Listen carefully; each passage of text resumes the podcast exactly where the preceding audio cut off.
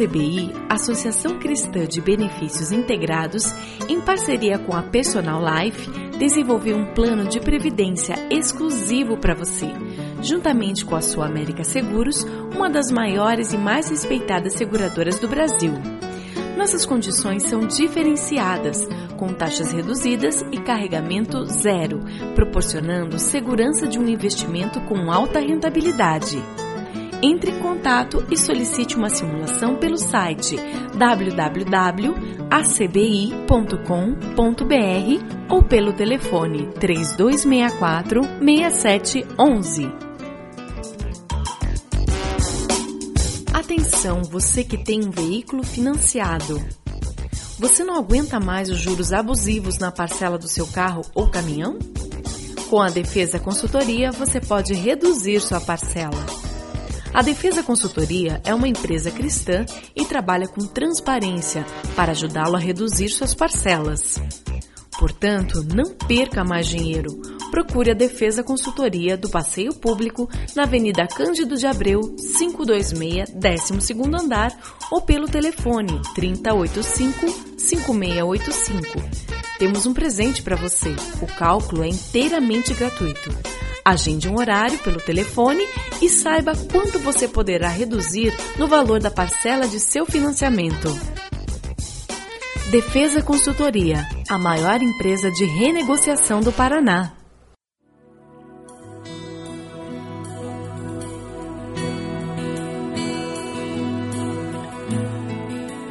Começa agora mais um Sementes do Amor de Deus, um programa da Igreja Batista do Bacaxeri, em Curitiba.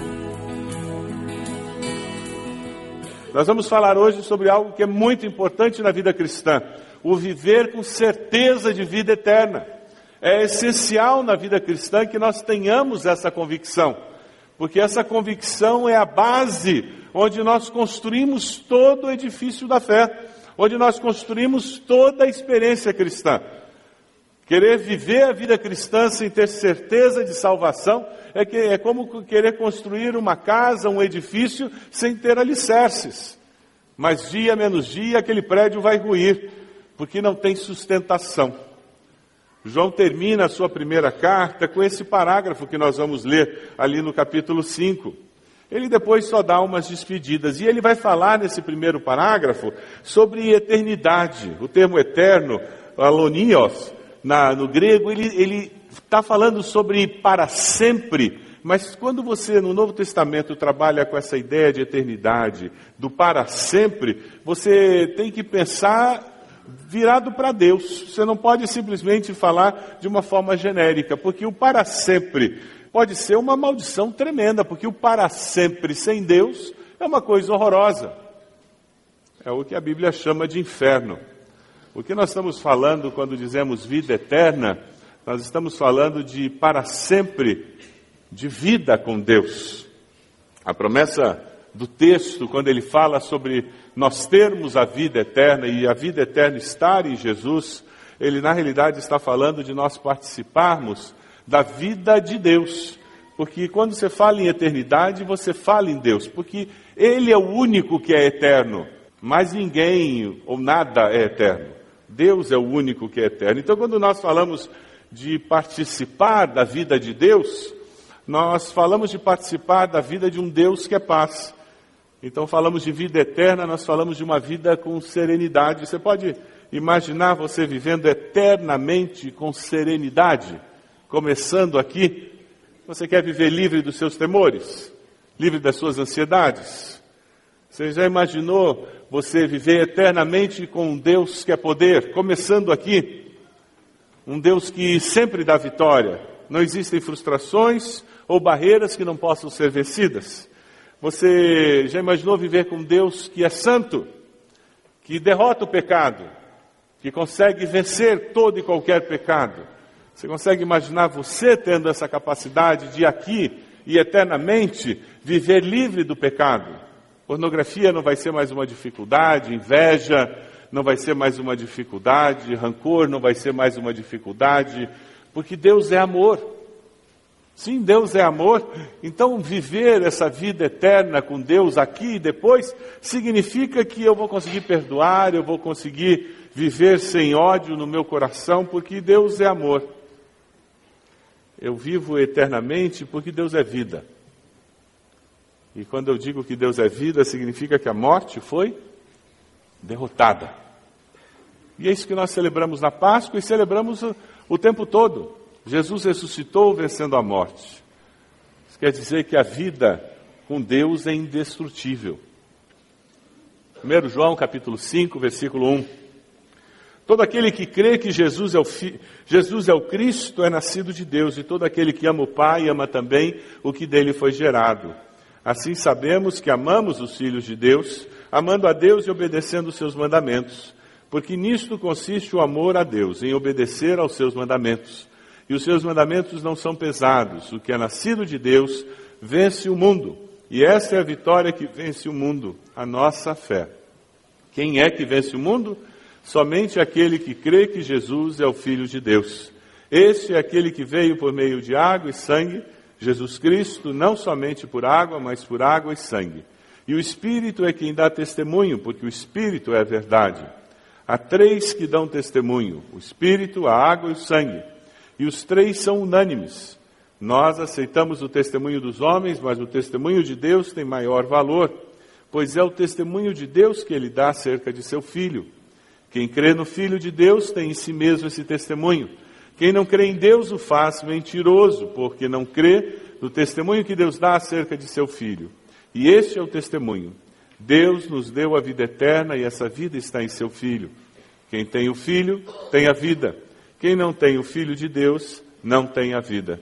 Escrevi-lhe essas coisas a vocês que creem no nome do Filho de Deus, para que vocês saibam que têm a vida eterna.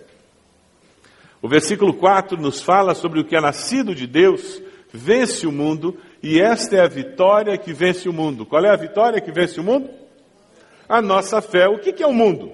É a sociedade sem Deus, criada pela nossa natureza pecaminosa. A sociedade sem Deus, criada pela nossa natureza pecaminosa, ela é dominada basicamente por um tripé.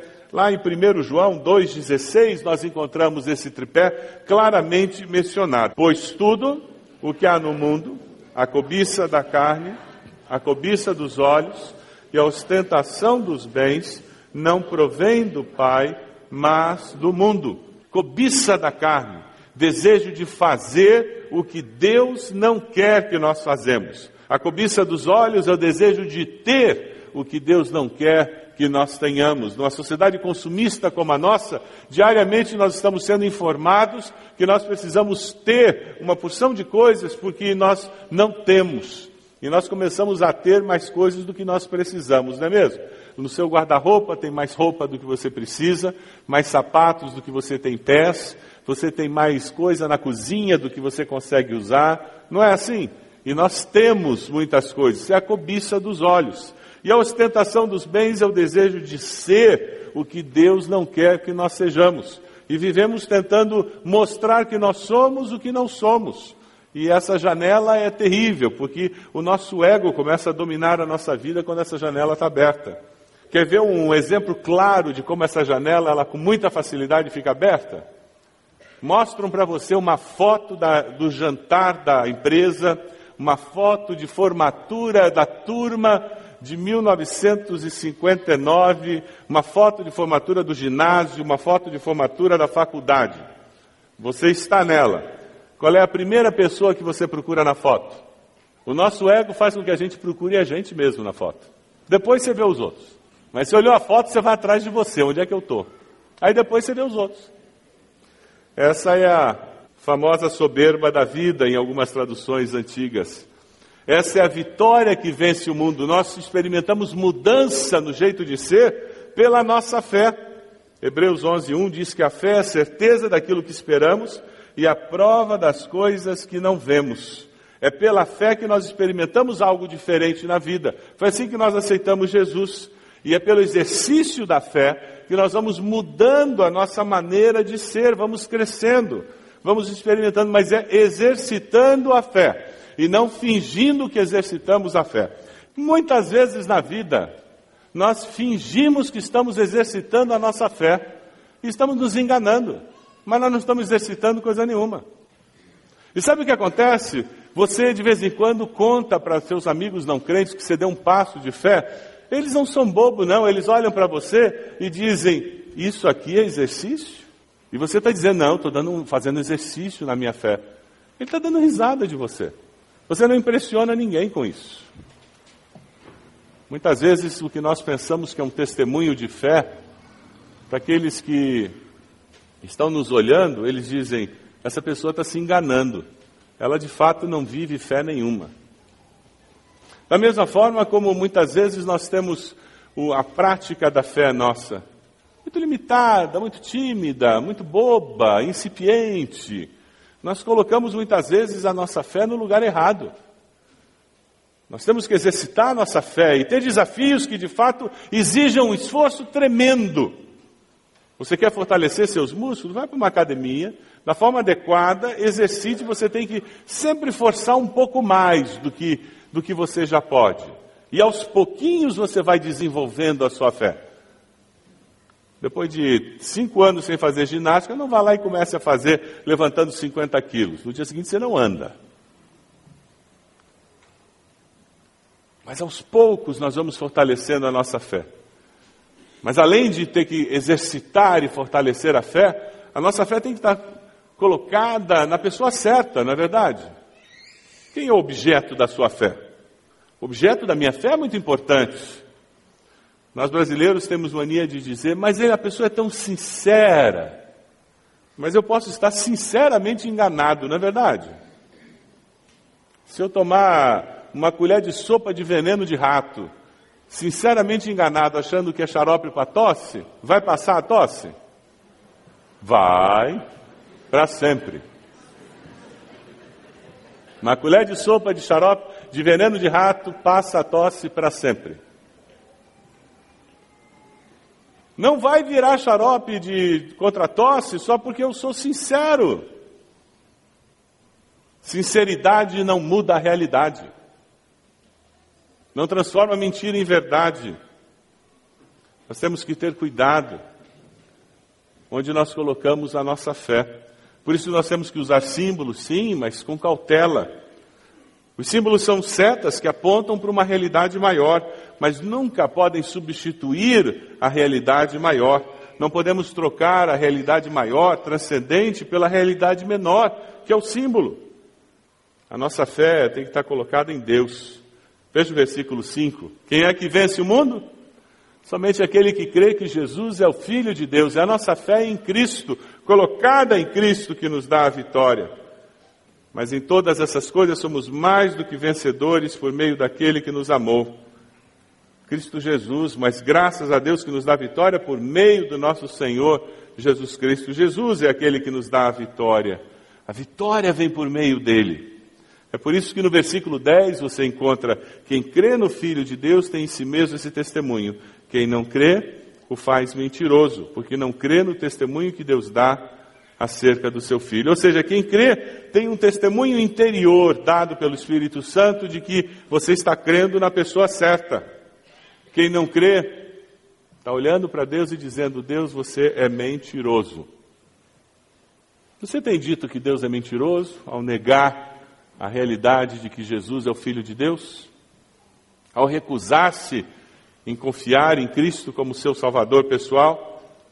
Quando você vai a um funeral, você tem recebido a confirmação do Espírito Santo de Deus de que há vida e vida eterna e que aquilo ali é só um corpo que está dentro daquele caixão, ou você fica aflito pensando o que, que acontece depois da morte?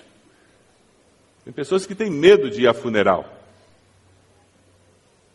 Mas em Cristo é possível estar liberto dessa morte, desse medo da morte. Porque em Cristo há vida. Veja o versículo 11. Este é o testemunho, Deus nos deu a vida eterna e essa vida está no seu Filho.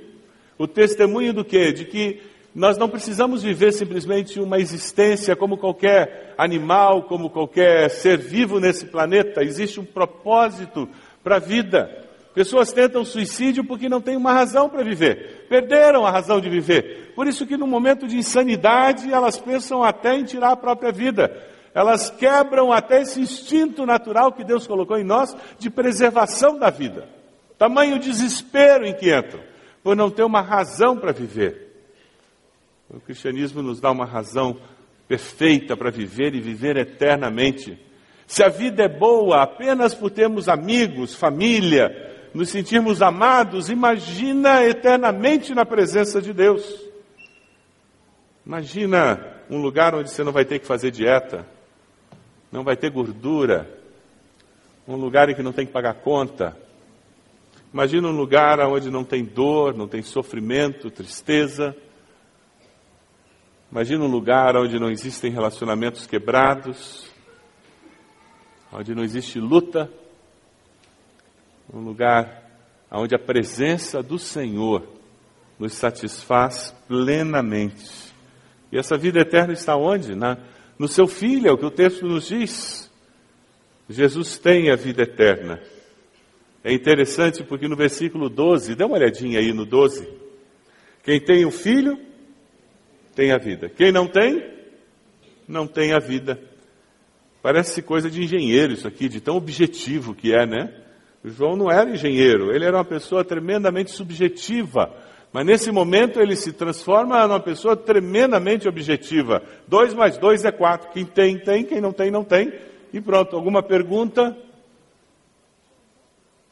É interessante como o apóstolo João querendo deixar muito claro para todo mundo a realidade eterna da vida que há em Cristo. Quem tem, tem essa certeza porque o Espírito dá a confirmação. Quem não tem, deve ter essa certeza também, porque não tem o Espírito dando confirmação. Dá uma olhadinha no texto aí. O texto diz que nós temos a vida eterna por quê? Quem tem o filho tem a vida. Por quê? Porque a vida está no filho. É tão simples quanto isso. Você tem o filho de Deus como teu Senhor e Salvador? Se você tem, você tem a vida eterna. Não interessa o que o diabo tente dizer para você, não interessa o que as pessoas tentem dizer para você. Quem recebe o filho recebe a vida, porque a vida está no filho. É o que a Bíblia está nos dizendo. Veja só o versículo 13 que apareceu ali. Vamos ler juntos, versículo 13. Escrevi-lhes essas coisas a vocês que creem no nome do Filho de Deus, para que vocês saibam que têm a vida eterna. Por que, que João escreveu? Para você ter a vida eterna e saiba que tem a vida eterna. Você tem essa vida eterna? É muito simples, objetivo, é uma decisão que a pessoa toma, que faz toda a mudança. O problema é que a gente muitas vezes fica complicando o que não é. É por isso que uma criança pode receber essa vida eterna. É por isso que independe do grau de conhecimento filosófico da pessoa. Porque é simples. Eu li uma historinha que eu achei muito interessante. Diz que uma, uma mulher queria muito ter um papagaio. Que ela queria um papagaio que falasse, porque ela queria ter companhia em casa. E foi numa loja e comprou um papagaio. E o dono da loja garantiu que era um papagaio que falava. E ela levou o papagaio para casa. Depois de duas semanas, ela voltou na loja e disse para o dono da loja: O papagaio não está falando. Ele disse: Não está falando, mas ele falava. Mas a senhora colocou o espelho de leitinho na gaiola? Ela disse: Que espelho? Ninguém me falou de espelho. Ah, então é isso, o papagaio precisa do espelho. Ele se vê no espelho e daí ele começa a falar. Ela comprou um espelho, foi para casa, colocou o espelho dentro da gaiola. Passou uma semana, duas semanas, três semanas depois, ela voltou na loja. E o senhor perguntou: E daí, como é que está o papagaio falante? Ela disse: Continua não falando. Ele disse: Como assim? Coloquei o espelho como o senhor falou, ele fica se olhando no espelho, mas não fala nada. Ele disse: Gozado. Ele sobe, desce a escada, se olha no espelho. Ela disse: Como? Pera um pouquinho, que escada? Pô, a escadinha que a senhora colocou na gaiola. Não, não tem escada, ninguém me falou de escada. Não, tem que ter escada, porque ele faz exercício, ele sobe, desce a escada, se olha no espelho e fala. Ela comprou a escada, colocou na gaiola. O papagaio subia a escada, descia a escada, se olhava no espelho e nada de falar. Mais duas semanas e a mulher volta na loja E o homem disse: E daí, como é que vai o nosso papagaio falante? Ela disse: Continua calado. Não falou nada. Ele disse: Como assim? Eu coloquei a escada, coloquei o espelho que o senhor, o senhor vendeu. Ele disse: Mas ele sobe a escadinha, balança no balanço, desce a escadinha. Ela disse: Espera um pouquinho. Que história é essa de balanço? O senhor nunca me falou de balanço. Não falei de balanço? Ah, não, tem que ter, porque ele gosta do balanço. Ela comprou o balanço, foi para casa, colocou o balanço. O papagaio se olhava no espelho, subia escadinha, balançava no balanço, descia escadinha. Três semanas a mulher voltou, muito triste, entrou na loja. O senhor disse: E daí, como é que vai o nosso papagaio? Ela disse: Eu tenho uma notícia ruim para lhe dar. Ele disse: O que foi? O papagaio morreu. Ele: Como assim? O que aconteceu? Ela disse: Olha, eu cheguei ontem em casa, vi o papagaio no fundo da gaiola, deitadinho. Cheguei perto dele. Pela primeira vez ele falou alguma coisa e falou bem baixinho. Aquela loja onde a senhora vai, não tem comida para papagaio, não.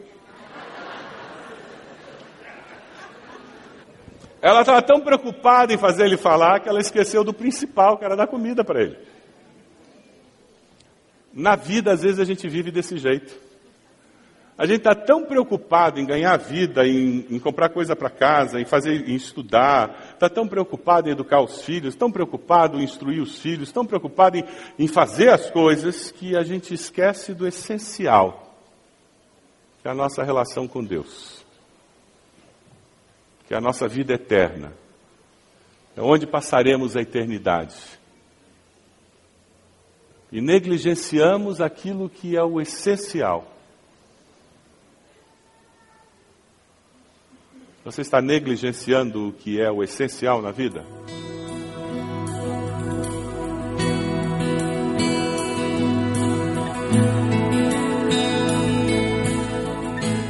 Este foi mais um programa Sementes do Amor de Deus, com o pastor Roberto Silvado, da Igreja Batista do Bacaxeri. Se você deseja obter cópias dessa mensagem, ligue para 33630327 ou envie um e-mail para radio@ibb.org.br informando a data da mensagem. All I am is devoted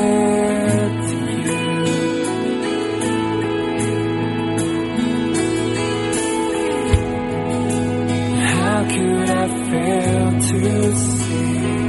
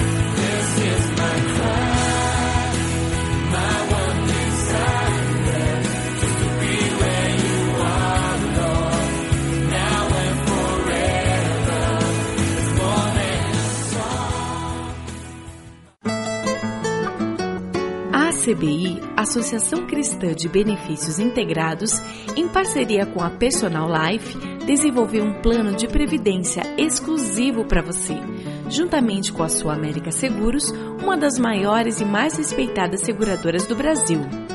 Nossas condições são diferenciadas, com taxas reduzidas e carregamento zero, proporcionando segurança de um investimento com alta rentabilidade. Entre em contato e solicite uma simulação pelo site www.acbi.com.br ou pelo telefone 3264 6711. Atenção, você que tem um veículo financiado. Você não aguenta mais os juros abusivos na parcela do seu carro ou caminhão? Com a Defesa Consultoria, você pode reduzir sua parcela. A Defesa Consultoria é uma empresa cristã e trabalha com transparência para ajudá-lo a reduzir suas parcelas. Portanto, não perca mais dinheiro. Procure a Defesa Consultoria do Passeio Público na Avenida Cândido de Abreu, 526, 12º andar ou pelo telefone 3085-5685. Temos um presente para você. O cálculo é inteiramente gratuito. Agende um horário pelo telefone e saiba quanto você poderá reduzir no valor da parcela de seu financiamento. Defesa Consultoria, a maior empresa de renegociação do Paraná.